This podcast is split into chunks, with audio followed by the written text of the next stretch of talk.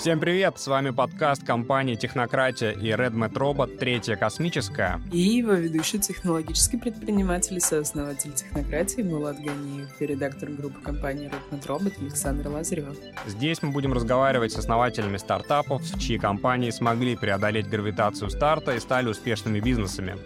И у нас в гостях сегодня Илья Елпанов, SEO и основатель сервиса доставки фермерских продуктов «Ешь деревенская». Илья, попробуй лаконично ответить на вопрос. Какие три причины помогли твоему сервису взлететь? Мы сходу задаем этот вопрос всем, потому что в нем обычно такой прямо сок и концентрат. Так что вот мы с тобой сегодня без разогрева сразу летим вот в такой вот ценный контент. Да, всем привет. Э, классный вопрос. Э, Наверное, в моем случае это точно люди, команда. То есть кто э, не повезло стартовать наш проект с моими партнерами, второй, наверное, наша такая а, дисциплинированность, наверное, не только у поста, но и вообще в мышлении, в системности мышления.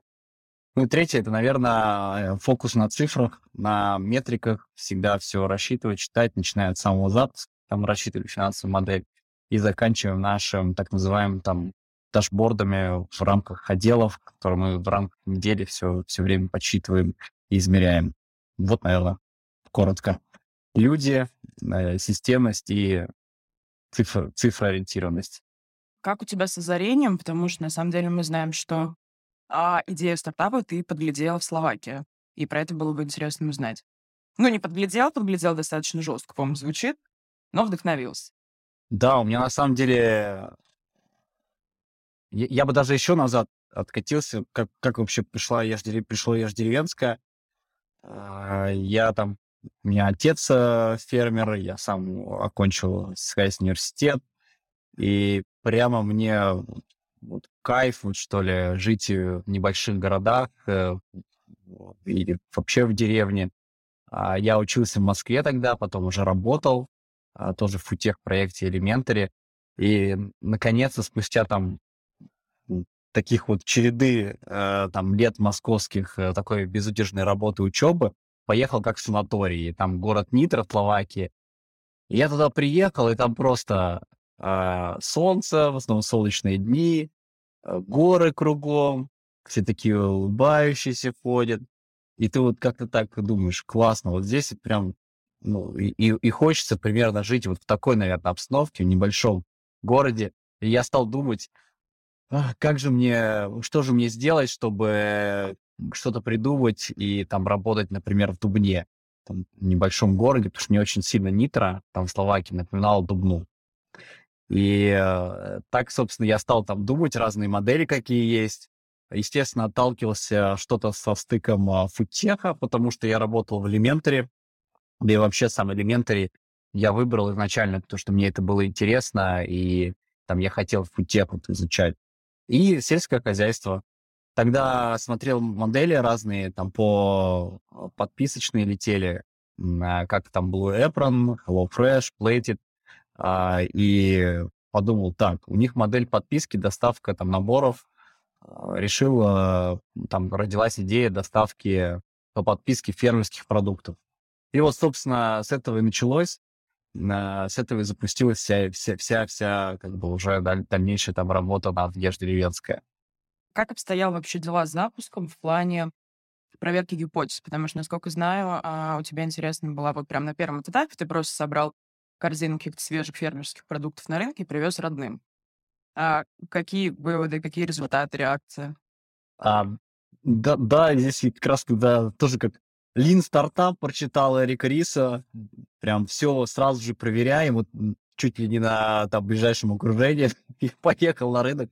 У нас Кибров есть небольшой. Набрал там коробку продуктов, причем где-то коробку там взял из-под обуви, по-моему, ну, условно. И приехал, а, там я взял три, три, три целевой аудитории, как я думал, и при, привез им, а, посмотрел на их реакцию, из, ну, там был творог, молоко, а, мясо, и сказал, было бы тебе интересно, если бы по вот таким ценам, примерно там 2000 это стоит, там, коробка, тебе приходило раз в неделю, Вообще, ты готова по умолчанию иметь в холодильнике вот такие базовые качественные продукты у себя? Мне там два из трех ответили да. Да, слушай, классная идея, такого нет. Мне кажется, это еще как-то запоминается так. Ну и плюс не надо никуда ходить, ездить, там на рынке выбирать, все гарантированно свежее. Ну вот, собственно, так я понял, что ну надо попробовать. Слушай, ну ты сейчас прям сам как-то зашел на территорию следующего вопроса, потому что есть ощущение, что а, родным твоим в кавычках достается больше всего. Там они у тебя были и колл-центром, и курьерами, и, по-моему, еще кем-то были. Как а, в целом ты относишься к совмещению вот дружбы, бизнеса, родства, чего-то такого? А, мне кажется, что на старте, когда у тебя вообще нет никаких ресурсов, э, кроме там друзей и там родственников, а, это нормально. И э, что-то, какие-то управленческие ошибки родственники тебе могут простить. А, это, наверное, обычные сотрудники вряд ли. А, но да, дальше, наверное, при масштабировании проекта уже, когда он перерастает что-то что системное, то это э, может э, мешать.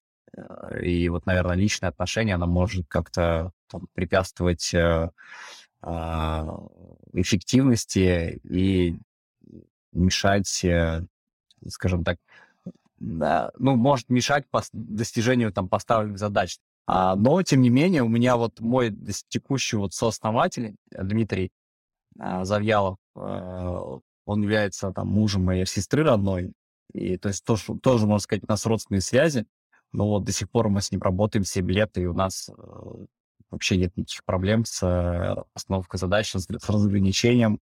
А, здесь я вижу только вот здесь плюс. Поэтому, мне кажется, это все индивидуальная история, но, наверное, долгосрочно долгосрочно надо рассчитывать, что это должны быть э, люди, не связанные с родственными связями. Илья, ну слушай, мой личный респект тебе за то, что ты 7 лет работаешь с родственниками, и все нормально, и вы, как, как сказать, э, мне кажется, это просто очень крутой результат. Я бы хотел, наверное, немножко расширить. Мы уже поняли, что, допустим, работа с каким-то ближайшим окружением, типа друзья, родственники, да, это один из способов, там, не знаю, экономично запуститься – я в одном из материалов прочитал еще, что на запуск у тебя было 60 тысяч рублей. А, я за это зацепился. Ты сейчас сам плюс назвал а, книгу Риса «Лин стартап». И к чему это я, да? А, вот если бы я попросил тебя систематизировать и попробовать дать совет каким-то вот молодым стартапам, вот как в целом низкобюджетно и быстро можно запуститься? Что бы ты мог посоветовать? Каких-то вот несколько таких базовых советов. Наверное, базовый совет — это отключать э, перфекциониста внутри. Потому что часто мы, когда вот э, визуализируем нашу идею, э, очень много УТП именно в красоте. И ты всегда, когда раздеешься что-то очень сильно, тебе всегда очень хочется это сделать красиво.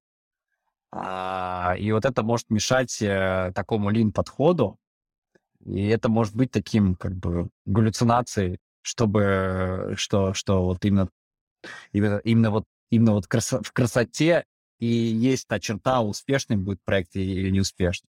Нет, действительно, она там может быть, но вот, э, мне кажется, чаще всего это все-таки там наше искажение. И, наверное, надо отказаться от э, желания сделать все прям классно на первом этапе, а попробовать вот вычленить самую суть продукта, и сделать там из нее вот э, как бы что-то минимально рабочее, только чтобы это подтвердило там, основную гипотезу, что там, продукт работает и что он в целом как бы способен запуститься с теми ресурсами, на которые ты как бы поставил.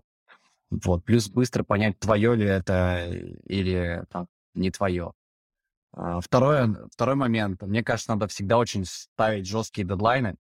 Вот ты, как, когда с ребятами объединяешься, вот этот вот первый импульс, ты, ты такой, да, да, все, идем вот в этот стартап, все, все такие горят, иди. А потом там вот так прям, бам, и сразу опускается инициатива, то есть э, что-то начинает, да, и вот постоянно, когда он уже еще, не, еще нет выручки, нет, нет доказательств, что он работает, у тебя с каждым там днем падает мотивация, и это может все такой, вот такой длинный хвост уйти, и в итоге все скатиться на нет.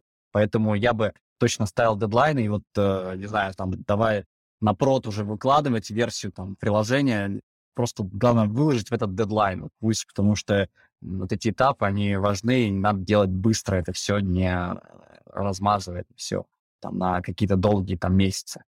Вот это два таких вот важных совета. Слушай, очень круто. А, еще я читал, собственно, материалы, твои интервью. А, в одном из материалов я вычитал, что ты активно используешь такой инструмент, как менторство, скажем, старших бизнес-товарищей. А, если я не ошибаюсь, то у тебя как такими менторами являются это основатель азбуки вкуса и Оскар Хартман, да, вычитал. А, не конкретно про них сейчас, но в целом, как ты вообще оцениваешь вот этот как сказать, инструмент менторства, насколько он важен для предпринимателя, важно ли именно на первых э, этапах до запуска стартапа такого человека себе найти? Поделись мыслями на этот счет. Ну, наверное, там мой опыт покажет, что важен. Потому что для меня вот прежде всего был ментор, э, как же вот тот же Оскар. Э, я к нему пришел и говорю, Оскар, я тебе буду на почту отправлять э, свои результаты, я запускаю проект каждый месяц. А, я ему стал отправлять, и он мне стал отвечать. Илья, там, молодец, давай, давай, ты можешь расти быстрее. Просто одно, одно сообщение, но для меня как тогда вот, э, это было таким э, вот, э, неким фактором давления, потому что мне было ощущение, что я не могу через месяц там написать, что я там сделал такие микроулучшения. Мне хотелось показать, что я сделал какие-то значительные изменения, и там просто, просто не хотелось упасть там в грязь лицом. Поэтому, наверное, вот здесь вот э, даже не давая советов, никак, просто там уже, уже, можно сказать, он был ментором, может быть, даже он об этом не знает. А, второй, второй у меня там был опыт, это Садовин. Я вот прям из целевого опыта, там, азбуки вкуса, это все равно наша такая большая, большая компания, которая бы очень похожа по аудитории, продукту, к своему подходу к, к отбору. Uh, удалось э, договориться вот с Владимиром Садовым о мендерстве. И здесь э, что мне дало, это, наверное, э, расширение амбиций и э, вообще стратегии. Когда я запускал, я думал, так, я хочу запустить проект, чтобы я мог просто жить в Дубне. Вот чтобы я про- просто мог спокойно существовать, не ездя как бы на электричке в Москву, и там вот работаем, там про- проезжая метро, вот такое в потоке просто, как в коробке там везде существовать. Вот я не хочу так. Сначала просто была такая обычная цель. А потом ты встречаешься, он говорит, так, ну а почему ты вырос в два раза за три месяца, а почему не в десять? А вообще, это же классная ниша, а как, как стать вообще лидером рынка? Там, а вообще, может, э, какой кусок вообще потенциально фермерской, может, вообще в ритейле а, и так далее. То есть ты э, волей-неволей слушаешь человека, как он мыслит, как он рассуждает, как э, просто он ставит цели и так далее. И здесь у тебя твой, э, твой наверное, горизонт амбиций, он отодвигается все дальше и дальше, и уже, уже ты начинаешь большего, бо, бо, бо, на большее, на большее замахиваться. Это уже порождает, скажем так, твои там, более такие стратегические действия, направленные на рост. Ну вот, наверное, таких два момента, которые я точно черпаю всегда. Ну и третий, это, конечно, такой э, внешний, внешний дашборд, а, потому что когда ты... Я уже с Адоиным 6 лет, наверное, каждый месяц стабильно встречаюсь. И у меня даже уже ассистент э, сразу заранее ставит встречу на следующий месяц. И бывает, у меня вообще нет тем никаких, потому что я там в каком-то окне, я не знаю, я там решаю, э, знаю, там, на сборке упаковку, у меня там яйца бьются условно. Я сижу, у меня там яйца бьются, я решаю, как мне это изменить, а тут тебе надо вообще забыть про операционку, э, сесть и подумать, порефлексировать, а, на какие вообще там верхние уровни, сейчас есть у тебя проблемы верхние уровни, ты же не можешь там прийти к садовнику и сказать, слушайте, у меня яйца бьются, а, что мне делать? Вот, то есть ты как бы все равно должен прийти с какой-то повесткой стратегической. И это помогает тебе каждый раз из операционки подниматься и э, верхний уровень думать, смотреть на свой бизнес как бы так хеликоптер вью, так и думать, так, так, что, о чем бы еще поговорить.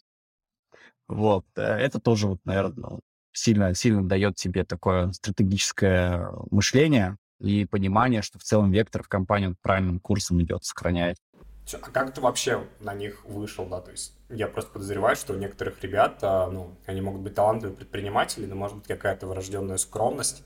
ну, там, типа, невозможность написать какому-то классному предпринимателю, которого они хотели бы видеть своим ментором.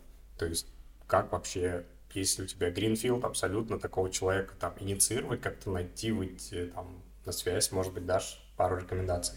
Просто надо отправить сообщение в Фейсбуке и представить, что человек уже тебе сразу откажет, и с чего, с чего бы он, правда, должен с тобой встречаться. Ну, это нормально. Но, по крайней мере, ты написал, и надо писать совершенно искренне, там, мне интересно, хочу. А потом а, проявить э, такое уваж... уважение и сделать э, summary после встречи, поблагодарить, э, показать, что тебе было очень ценно это время, что ты вынес выводы и попроситься дальше на следующее. Если человек посчитает, что он, он, он был действительно эффективно использован в хорошем смысле, то, скорее всего, он согласится и на вторую встречу. То есть многим очень интересно э, делать такой импакт э, для начинающего бизнеса. И вот среди моего окружения очень часто ребята, которые просто вот хотят даже кого-то менторить э, и хотят помогать. Сейчас это, мне кажется, вообще такое одна из таких составляющих э, а, такого социального предпринимательства, что ли. Поэтому думаю, что здесь точно не надо скромничать, надо просто отправлять вот во все каналы, в Facebook, в LinkedIn, либо если есть общие знакомые, просить делать интро. Я вот попросил э, Оскара сделать интро, э, как раз э, через Оскар туда и, и удалось сделать первую встречу. Слушай, а ты украдкой чуть-чуть зашел на тему рефлексии. А, хочется узнать, насколько это вообще... Ну, то есть ты не придешь к Садовину рассказывать про операционку, и нужно чуть э, выйти на другой уровень. Насколько для бизнеса важно уметь рефлексировать для бизнесмена? Мне кажется, это такое основополагающее качество, а, как э, уметь э, просто не, ну, не ныть, когда ты ошибся или когда не получилось, а просто посмотреть так, хорошо, ну, да, я сделал как-то не так. А что не так, и здесь моя вина. Где здесь моя ошибка персональная? Ну, окей, давай тогда в следующий раз это не сделаем или сделаем по-другому. Потому что, наверное, ну, если взять э, мой опыт, то мы к бизнес-модели подошли, вот все наш, нас, сколько нас, сколько, Данила, Дима, я, мы все пришли вообще без какого-либо опыта, и пошли вот в сферу а, фермерства, работа с фермерством, где супер много деталей и э, очень много разных таких профильных направлений, как логистика, маркетинг, э, операционная сборка, колл-центр, IT-программирование, и ты, по сути, у тебя не было понимания там, э, как надо но у тебя потом за счет рефлексии формировалось понимание, как не надо. И только это и помогало типа, развиваться и улучшать процессы, улучшать там показатели. А можешь дать какой-то, ну, давай назовем overview, а, как сейчас обстоят дела с нишей доставки фермерских продуктов в мире и, может быть, даже в сравнении с Россией? Ну, то есть понятно, что Россия проигрывает, пока там меньше показателей у нас. А, может быть, почему узнаешь, может, как-то ответишь. А, да, у нас, а, если смотреть э, в целом на вертикали э, фермерства, то в России этот рынок сам по себе сложно почитать. Он не регламентирован вообще само, само понятие фермерский продукт. Нет какого-то определенного стандарта или описания. Есть органик. Органик в России пока только на зарождающемся этапе. То есть это там не там, 10-15% рынка, как, например, в Европе а это там сильно меньше, я думаю, что там, дай бог, там 2%. А, но если мы, мы, наверное, скорее играем на рынке ЗОЖа, то есть э, полезных, натуральных, качественных продуктов. Этот рынок у нас с каждым годом в России растет, он уже там больше там триллиона рублей и прибавляет, там, несмотря на то, что в целом там ритейл стагнирует. Вот. Касательно сравнения с там западными рынками, конечно, еще мы только будем набирать эти обороты, только приходить вообще в, в, в, это, в это направление. Ярким примером, что ЗОЖ работает Усвилл, а, компания позиционирует себя как полезные там, продукты, и уже выручка больше 180 миллиардов, то есть достаточно хорошие показатели и темпы роста делают ребята.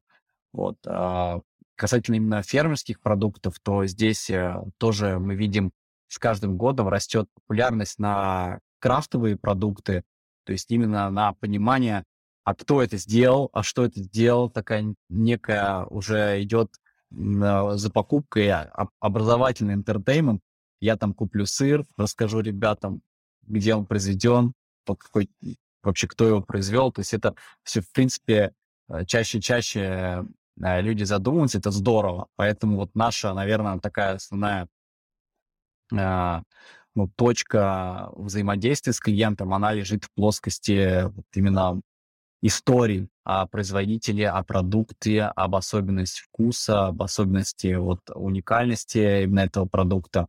И вот здесь как раз мы видим, что тоже у аудитории растет интерес наравне с тем, что у них просто есть желание купить качественный продукт.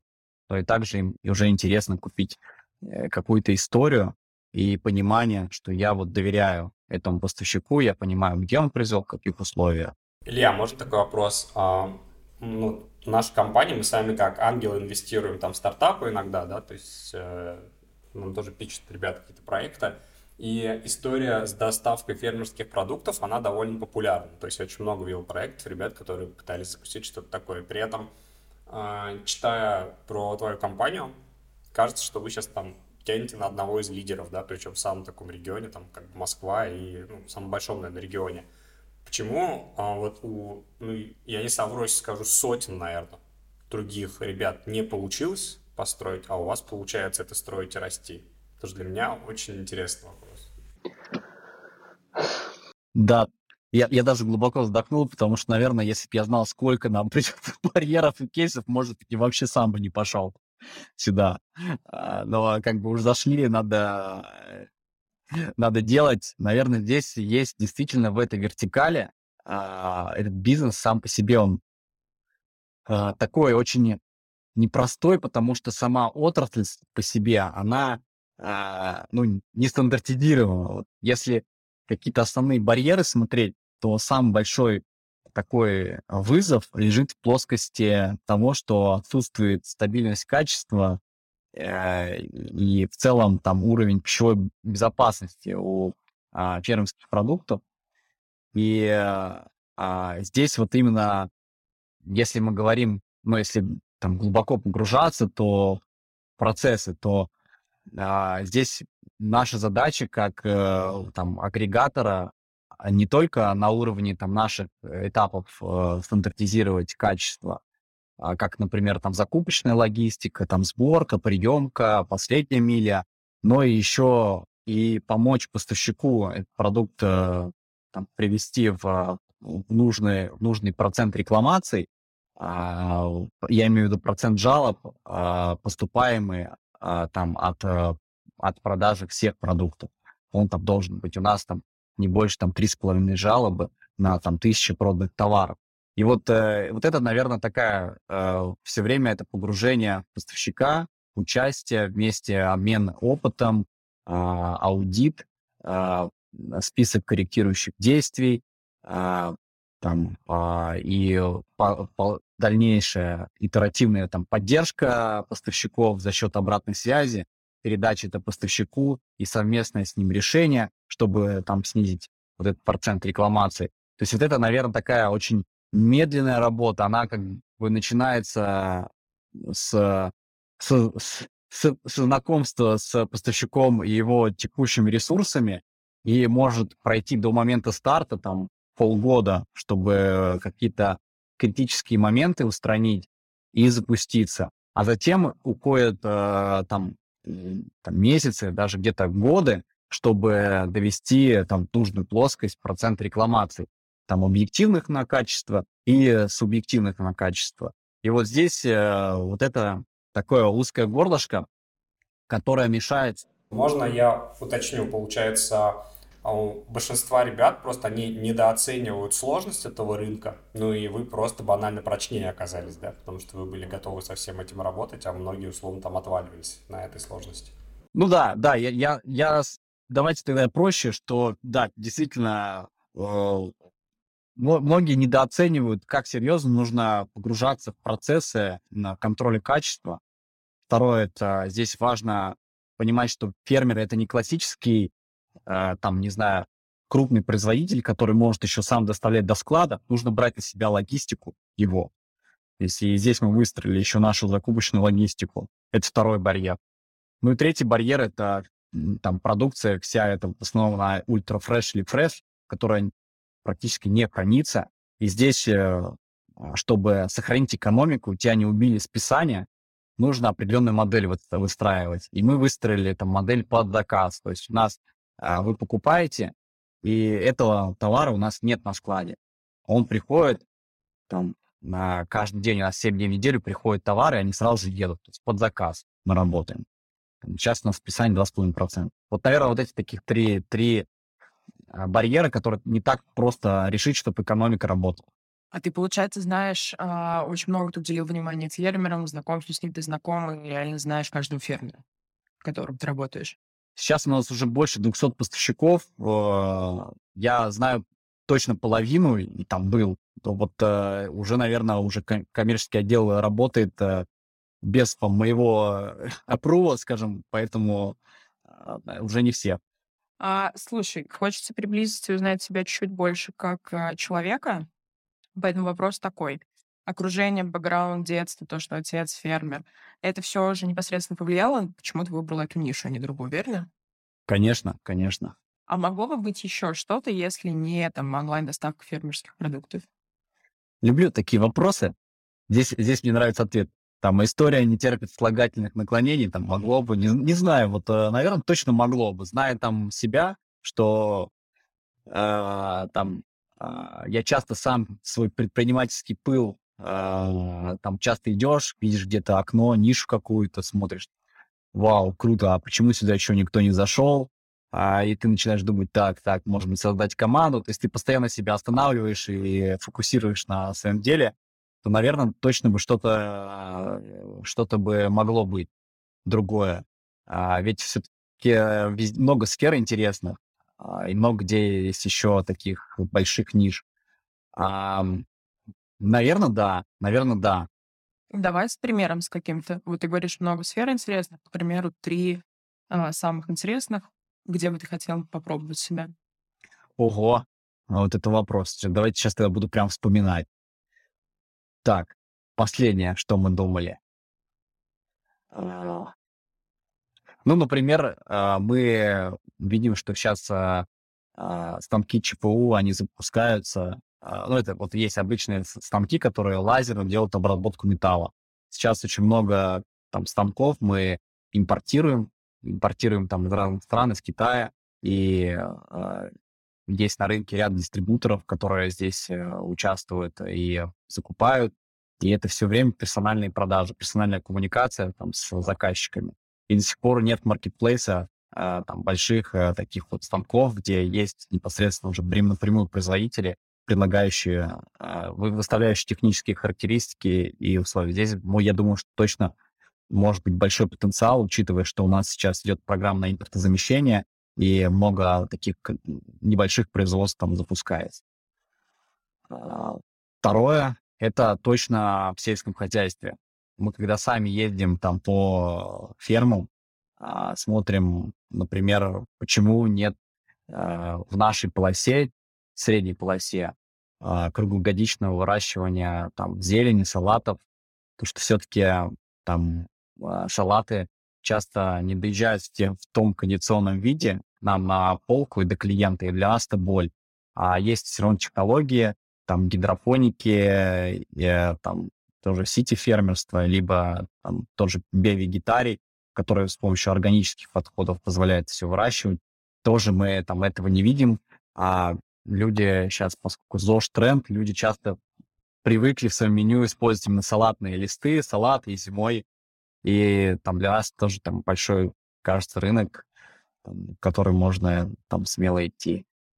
А, третье, а, надо подумать.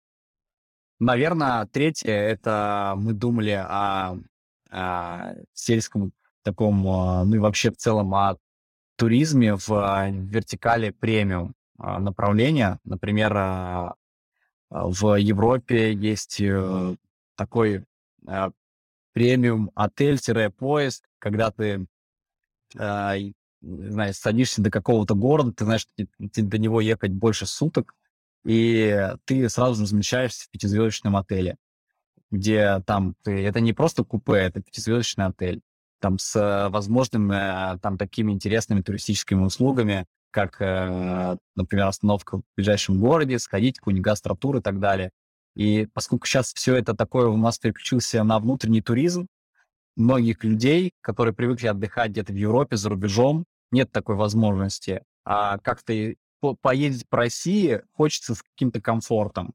И было бы здорово, там, я бы с удовольствием э, поехал на выходные в поезде в комфортном где мог там изучить при этом там российские города куда-нибудь, например, там, не знаю, в, в Крым или там на юг или на, на Урал. Тоже, мне кажется, вообще внутренний туризм с качественным таким премиум отдыхом, э, комплексным подходом, он тоже еще будет развиваться, здесь есть направление. Слушайте, ну, мне кажется, на фоне этого подкаста нужно уже заводить блокнотик и записывать идеи но на самом деле интересно, про туризм классно. Я бы хотела в таком попробовать поездить. Ам, знаешь, что хочу спросить? Хочу спросить, как ты, вот ты говоришь «мы» во множественном числе, соответственно, ты это с командой, да, все обсуждаешь, ну, какие-то прикидываешь вещи.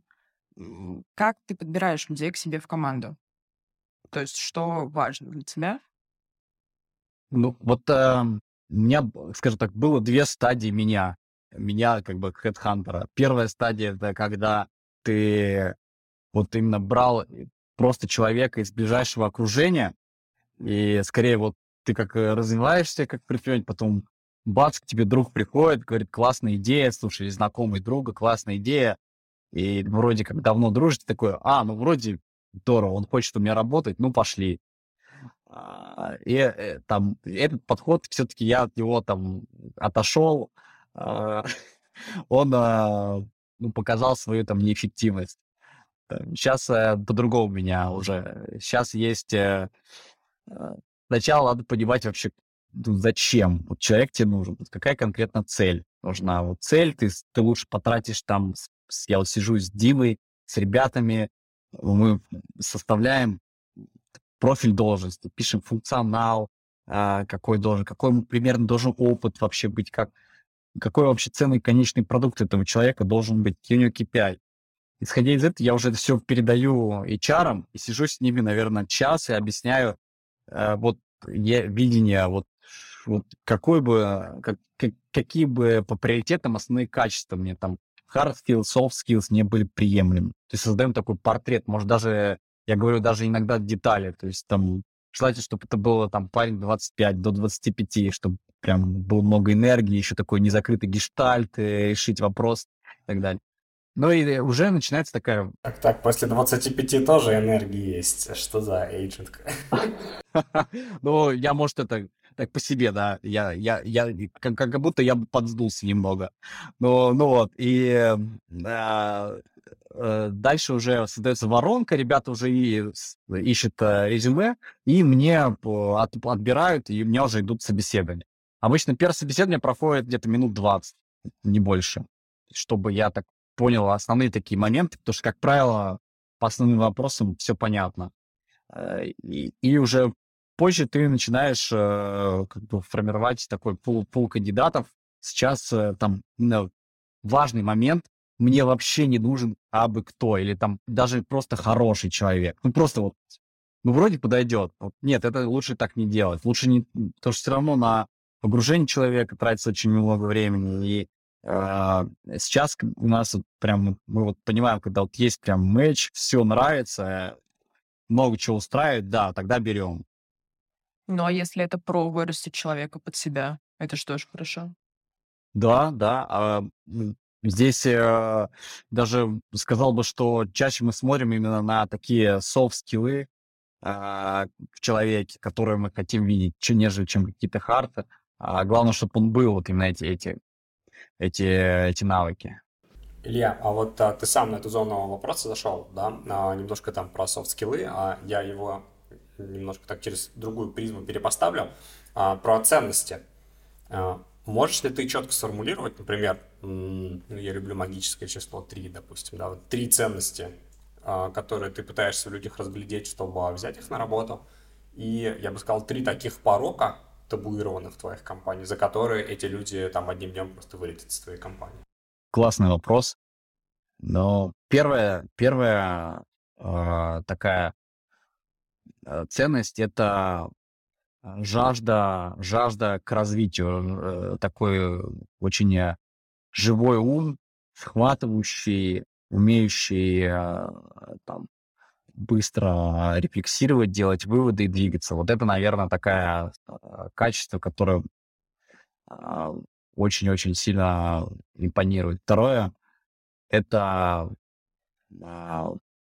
фокус на, э, на, на действие, на результат. То есть э, люди, которые именно меньше, ну, меньше вот стремятся красиво рассказать, все показать, презентовать, именно вот и которые увлекаются процессом, вот кайфуют от того, как вот здорово все вот это сделано, а вот именно э, для которых прежде всего важно быстро показывать результат, быстро делать, и вот именно, прежде всего, кайф, вот и драйв основной внутри от, э, от, от полученного результата.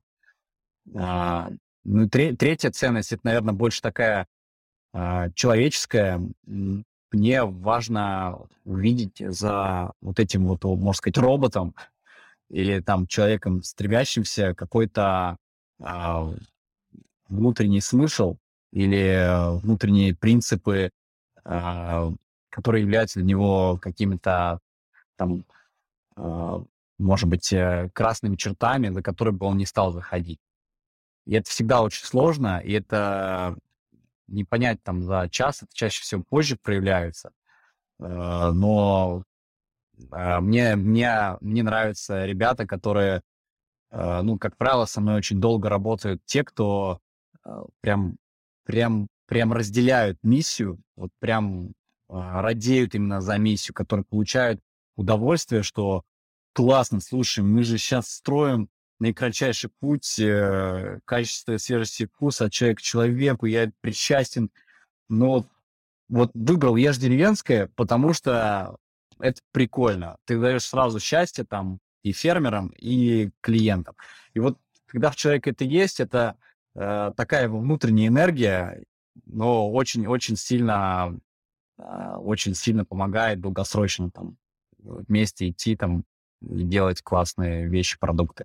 Если лаконично перепоставить, то есть первое это получается жажда к развитию, да. способность делать результат, а, и третье это получается способность ну, как бы вдохновиться и разделить миссию компании, да, искренне, то есть правильно? Да, да, да, да, да, да. И три теперь такие табуированные ты там качества, за которых, собственно, люди вылетают у тебя? Ну, не профессионализм. Именно, а, я бы сказал, даже халатность. И плохая подготовка, плохая реализация, плохая рефлексия. А, Все очень так как бы на, на авось. Вот это прям супер, супер меня лично прям бесит в людях. А второе, это, наверное, Э, токсичная, токсичность для коллектива. И там, да, да и все, наверное. Остальное... Остальное не смертные грехи, да? Так можно договориться. Да, остальное вообще все... Да-да-да, да. То есть халатность, э, правильно понимаю, и токсичность, то есть э, два, две составляющие, с которыми в твоей компании не мирятся. А, слушай, я сам как э, предприниматель понимаю, что вообще на борьбу, скажем, с тем, э, когда ты нанимаешь неправильных людей, это очень много сил отнимает внутренних, в том числе, чтобы с этим бороться, как-то компенсировать, наверное, эти ошибки. А, и я хочу тебя плавно подвести к вопросу. А, были ли у тебя такие моменты, когда вообще ты не вывозил, хотел все бросить, и как с этим справлялся? Они постоянно у меня. Мне кажется, даже вчера было. Но а, здесь а, а, это прям надо сразу принять, что это нормально сомневаться, нормально жаловаться внутри, включать такого ребенка внутреннего, что я боюсь, я там делаю это. все плохие, все, все там, как будто все хотят меньше, чем я, я такой там, не знаю, бедный и так далее. Это нормально вообще. Ну, то есть, э, не, просто здесь, э, не знаю, важно то, что э, Слушайте, мне кажется, первое, что вот важно, это относиться очень, ну, я бы где-то сказал, с небольшой долей пофигизма к тому, что ты делаешь. Во-первых, ну, ты выбрал это направление, но что это, я не знаю, это что? Э, от этого тебя что, меньше любить будут? Или там, не знаю, от этого у тебя, там, от тебя все там родственники откажутся? Или там друзья? Нет, если не получится. Ну, нет. Ну, там, может, партнеры там, там что-то дальше не будут с тобой иметь дело. Поэтому нужно сразу себе как бы, ну, я бы сказал, градус, градус значимости надо просто занижать, чтобы там себя излишне не накручивать. Правильно понял, что восприятие бизнес-деятельности как некой игры, в принципе, помогает тебе спокойнее относиться, в том числе к провалам и продолжать играть. Да, абсолютно. Вот прям вот точно, точное слово «игра». Это просто одна из твоих ролей, где ты приходишь и вступаешь в эту игру, ты ее принимаешь, правила, или какие-то не принимаешь, навязываешь свои, и все. И, и относишься к этому, наверное, так. Даже я где-то сказал от третьего лица. А, но, наверное, от третьего лица это... Ну, если всегда относиться, тут наверное, про ответственность могут быть проблемы. То есть а, все время спихивать на кого-то. Да, но я скорее про то, чтобы от третьего лица смотреть и абсолютно видеть, видеть все, все какие-то неудачи и понимать, что это часть игры, это нормально. Ну, понятное дело, что там есть определенные комиты и зоны ответственности. А, мне, например, там с точки зрения именно вот, если можно сказать, с одной стороны, ты понижаешь градус ответственности, а с другой стороны, я там а, повышаю как бы некую веру внутреннюю, что да все будет, да все сделаем, все как бы нормально будет. Спокойно, расслабься, бобер. Как бы это скорее вот у меня в спорте, когда я там себе такие маленькие делаю успехи, то есть э, занимаешься сегодня там классно, там сыграл в теннис, выиграл, классно, ты, можешь, ты же можешь в теннис, почему ты на работе не можешь? Там то же самое э, в семье, в отношениях, э, создал классные отношения сегодня, классно отдохнул, супер, можно и поработать пойти. Там, и, ну, то есть такие вот вещи, мне кажется, очень стандартные, они помогают, ничего у меня секретного нету. Я хотела сказать, что это достаточно контрастно. Мы половину интервью слушаем про перфекционизм, про то, что человек, который относится к работе на авось, уйдет из команды, и тут вырывается слово пофигизм. Типа, относимся чуть-чуть с пофигизмом, но а, я поняла, конечно, что это был э, уход в сторону игры, это классная идея. Ну, я это сказал, наверное, потому что я сам был в этой ловушке. И, и в ловушке такого, такого, я бы сказал, где-то даже, может, параноидального перфекциониста, желающего прямо построить э, а, новый мир, ну, там, в виде там новой ниши фермерства, и отдаешь себя там всецело этому, а, это круто, но долгосрочно это, наверное, тебе бьет, потому что все равно есть там круг близких людей, и есть какая-то реальная земная жизнь, а, которая а, рано или поздно у нее есть там свой долг в плане там времени и так далее, начинает уже бить по твоей эффективности. И вот здесь, мне кажется, и по тебе в целом, по твоему там здоровью, психологическому состоянию. Поэтому, да, мне, наверное, где-то скорее пришлось там стать пофигистом, и в этот, этот, этот как бы отношение к себе там воспитать как некий иммунитет от перегорания.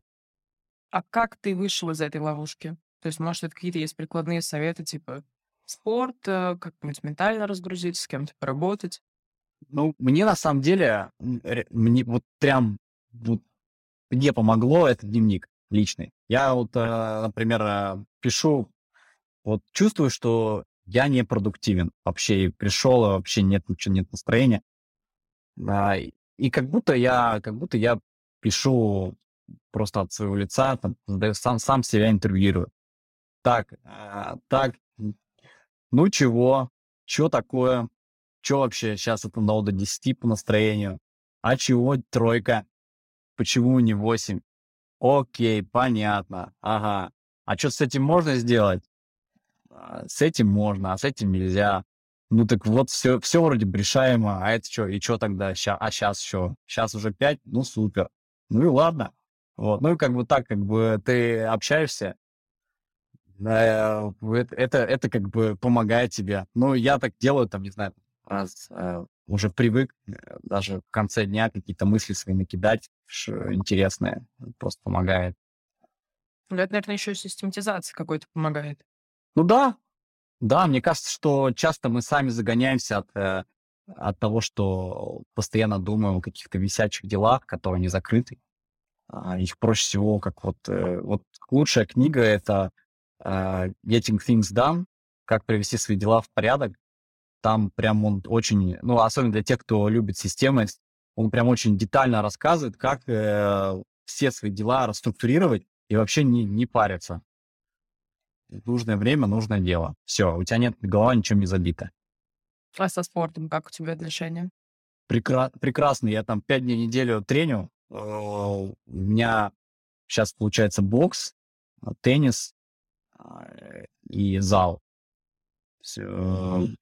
Конечно, в боксе вообще ни разу не приходится подумать о каких-то проблемах, особенно когда ты в спарринге стоишь. Поэтому, поэтому там сильно получается разгружаться. Ну и, наверное, такой порог, порог волевой как-то улучшается с точки зрения нагрузок. А, помогает, конечно. И, ну, теннис просто это, наверное, такая, знаете, очень классный спорт, но умение расслабить все тело. Там мяч не полетит, если а, ты будешь, не будешь расслаблен, и только в нужный момент, в момент удара будешь как бы напрягать усилия. Ну, в принципе, и в боксе похоже.